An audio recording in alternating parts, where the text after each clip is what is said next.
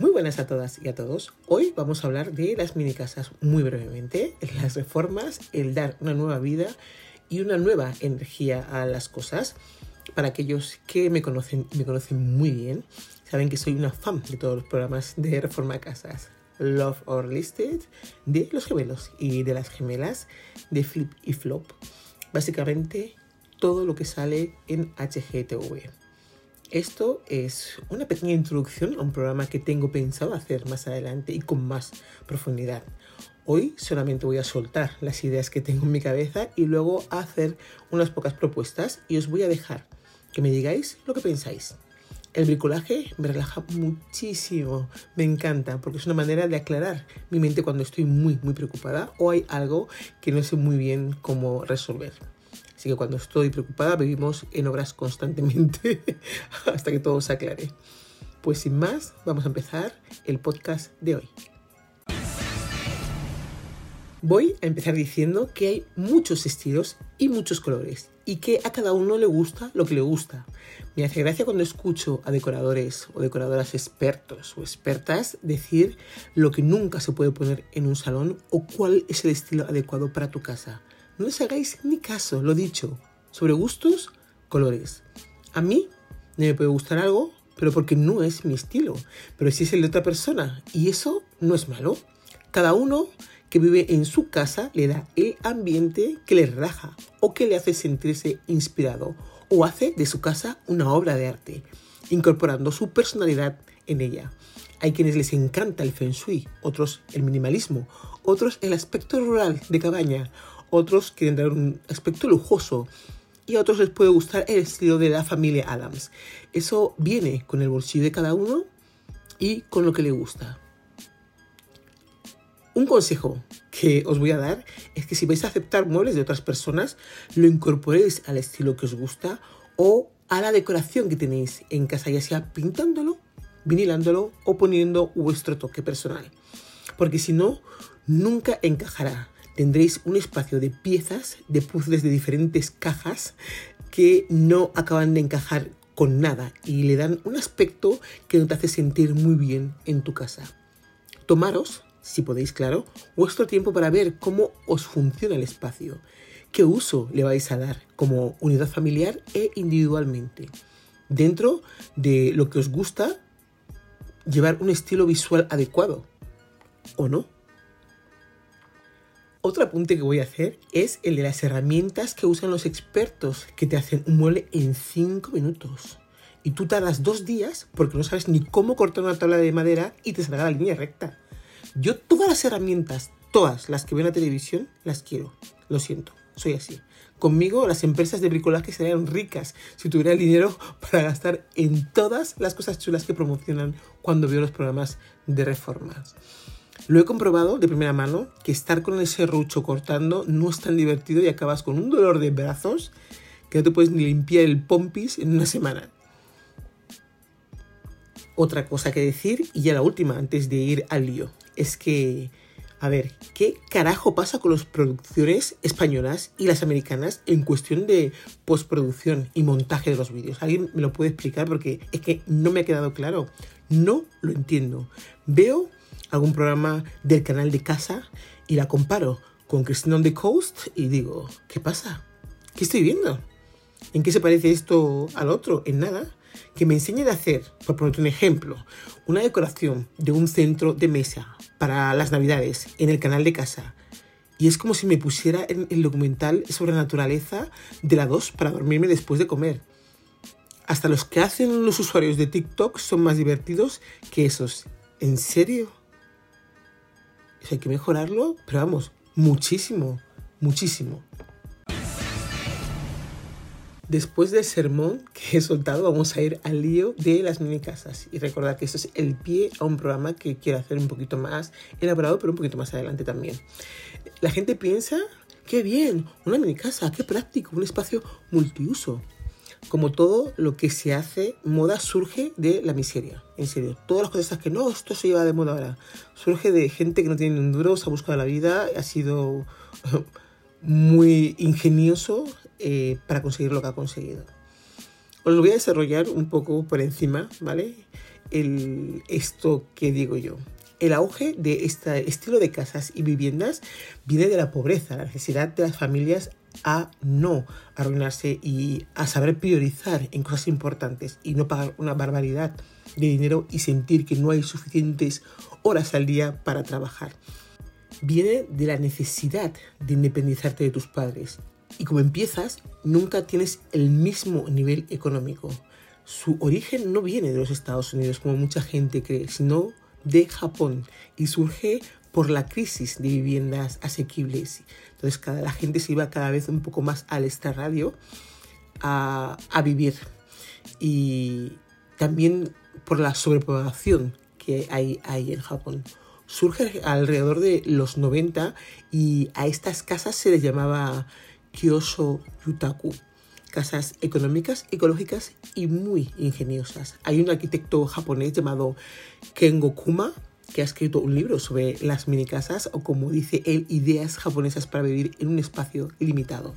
Yo os aconsejo a todos que le echéis un vistazo si sentís un poco de curiosidad. Son casas que no suelen ser más de 40 metros cuadrados, eso es el máximo, ya no es una mini casa, ya es algo un poco más grande.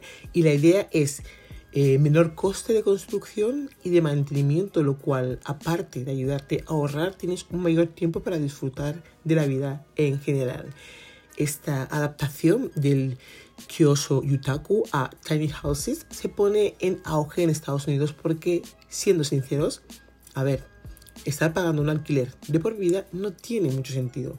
Para eso, construye algo más pequeño que desde el principio es tuyo y se adapta a tus necesidades. Es un paso más a los barrios de caravanas que hay en Estados Unidos porque son personas que no pueden permitirse una vivienda y tienen ese espacio asequible eh, en su bolsillo, pero algo más lujoso en ese sentido con las mini, con las casas, eh, con un entorno y un enfoque algo diferente. Los millennials eh, lo han pasado muy mal en ese sentido con referente a la vivienda y al trabajo, pero eso ya lo expliqué en otro podcast. La única forma de sentirse eh, independientes y con tu espacio, porque no tienes que dar cuenta a nadie y puedes ir donde te paguen bien por un trabajo, teniendo el alojamiento resuelto desde el minuto cero y dándote dinero para ahorrar hasta que puedas permitirte algo mejor. La mini casa es una buena opción. Luego, por supuesto, que hay gente que ha hecho de esto su forma de vida y negocio, pero el nacimiento fue básicamente ese, en Japón. En Estados Unidos tienden a comprar terrenos y es una forma de tener un espacio en una tierra rural en la que no puedes eh, construir porque no te lo permite la ley eh, y porque construir algo fijo y grande es mucho más caro. Y siempre hay una familia que tiene un terreno abandonado en algún lado, hectáreas por aquí y por allá, eh, que no le importa generalmente que sus familiares vivan en ella y de paso que se la cuiden. Estar en una mini casa, viendo desde este punto de vista, te hace sentir un nómada tienes que adaptarte mentalmente, no solo físicamente al espacio y a tus pertenencias. en Japón es algo que se lleva haciendo desde hace tiempo. Casas multifuncionales, porque los espacios son muy pequeños y está sobrepoblado. Pero no me quiero andar por las ramas, creo que este tema daría para otro podcast más seguramente. Japón, su sobrepoblación y las viviendas y las familias. Así que ahí lo, acorto y ya lo, lo tocaremos en otro momento. Habiendo explicado este surgimiento de las mini casas, podemos darle la vuelta al lado práctico que tiene eh, el tener un terreno para aquellos que se lo puedan permitir y poner una caravana o una mini casa fija de la que no te vayas a deshacer que vas a usar para los fines de semana, los días que te apetezca desconectar de la ciudad y un poquito relajarte de tu ajetreada vida. La inversión, si tienes el terreno, como he dicho antes, es asequible siempre y cuando pienses en el medio ambiente. Si quieres una mini casa de lujo, te puede costar como una casa normal o más, con todas sus comodidades y sin renunciar a prácticamente nada. Pero no vamos a hablar de esa idea, vamos a hablar de las de el mileurista, que por cosas de la vida tiene un espacio al que le puede dar un poquito de vida. Partimos de la base de que tienes un amigo, familiar o conocido que tiene un terreno en un pueblo, a saber dónde, da igual, y tú estás necesitado y llegas a un acuerdo. Las leyes en España con la construcción de casas fijas en terrenos rurales es complicado. La gente ha abusado de pedir permisos de obra para un espacio para guardar las herramientas de campo, que luego son tres chalets. Eh, y nadie lo revisa, evidentemente. Así que poner una caravana es algo que es la mejor opción. Y si no puedes, la opción es una casa sobre ruedas, sin cimentación, y que luego puedas quitar si tuvieras la necesidad de hacerlo es lo mejor para no tener problemas con los ayuntamientos y demás organismos oficiales.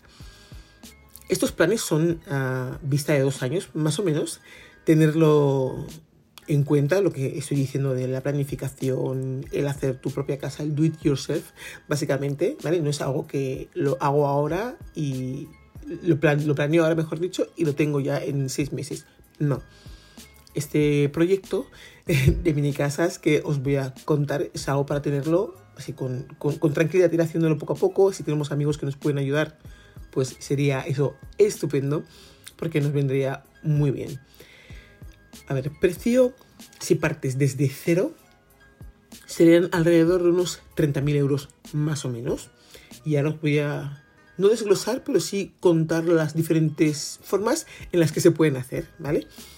Tenemos que tener en cuenta antes de ponernos con una mini casa el aislamiento de lo que vamos a usar, sea lo que sea, caravana em, eh, o camperizar una furgoneta, lo que sea que tengamos o que vayamos a usar, tiene que estar bien aislado. Eh, sistema sanitario de desechos, de heces, etcétera, también tiene que ser bueno. Abastecimiento de agua potable, si se puede. Sistema energético para que te funcione la nevera, el microondas y la luz, evidentemente, electricidad, paneles solares, etc.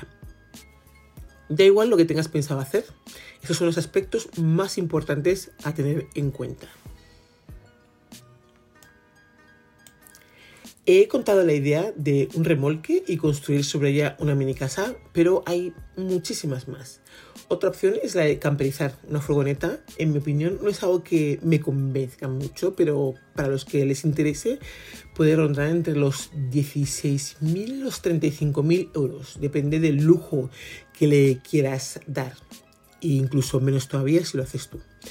Eh, para hay empresas que se dedican a, a tunearte por decirlo de una forma, la furgoneta para que puedas irte de camping con ella.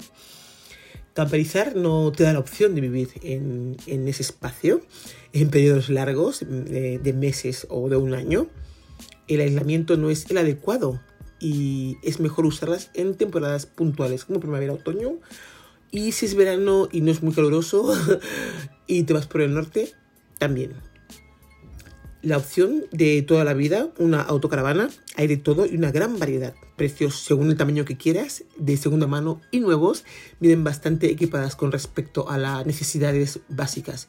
Pero si te la pueden aislar en condiciones, mejor, ya que en invierno en general se pasa un poquito de frío en ellas. Por mucha calefacción que pongas es como un coche, en cuanto se enfría te congelas. Hay gente que las compra de segunda mano y a muy buen precio y se gastan unos 8.000 euros y las aíslan, las aíslan bien para que te pueda durar mucho tiempo. Y mm, tiran todo lo de dentro, dejando solamente la estructura exterior. Eh, la reparan en condiciones, contratan a alguien, o yo aconsejo que contrates a alguien experto para que te lo aísle bien porque es algo muy importante y luego reorganizan la división sin cambiar cocina y baño eh, y es una muy buena opción a tener en cuenta. Hay empresas también que te construyen modelos de casas prefabricadas que solo es montar y ya te lo dejan listo en unas 5 horas o menos. Eh, pero lo malo es que la normativa de los ayuntamientos con respecto a este tema, en algunas partes, no en todas, eh, son que estas estructuras eh, no las puedes poner directamente en el suelo haciendo una cimentación en terrenos rurales, como he dicho, en las que no, y no puedes construir en ella, pues no hay ningún problema, puedes hacer lo que te dé la gana. Pero en las que no, no te dejan poner una cimentación para levantarlo un poquito del suelo y tienen que estar sobre ruedas para que tenga esa validez. Eh, de tal forma que puedas moverlo cuando haga falta moverla. De manera a que te puede rondar sobre los 10.000 euros para una familia de cuatro personas ir a esas empresas y comprarte una casa de madera súper rústica, tipo cabaña, y ponerla en tu terreno.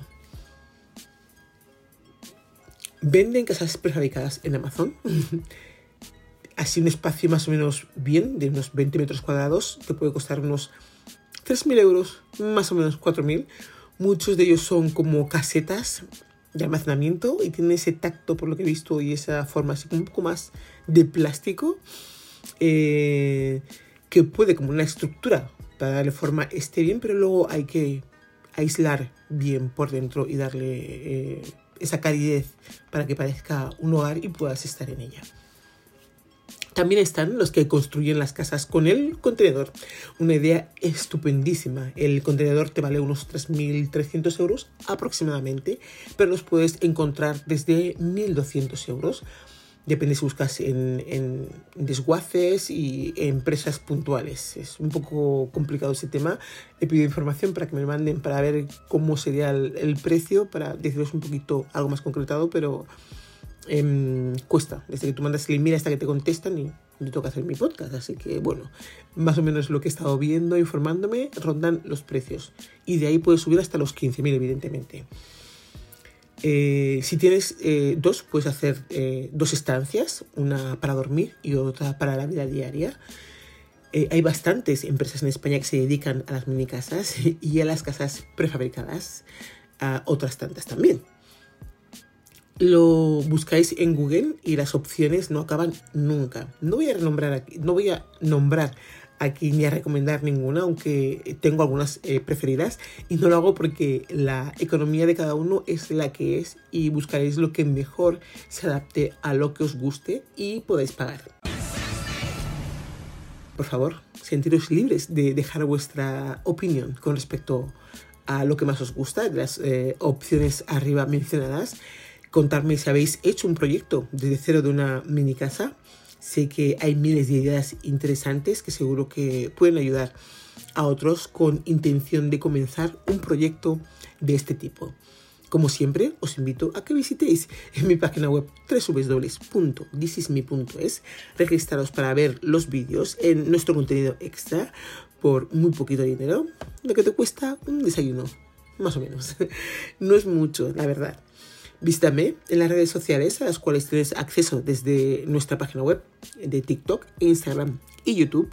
Podéis dejar mensajes de audio o escribirme eh, a nuestro WhatsApp en el número de teléfono más 34 si llamas desde fuera de España 6412 499 62. Hasta luego, nos escuchamos en la próxima.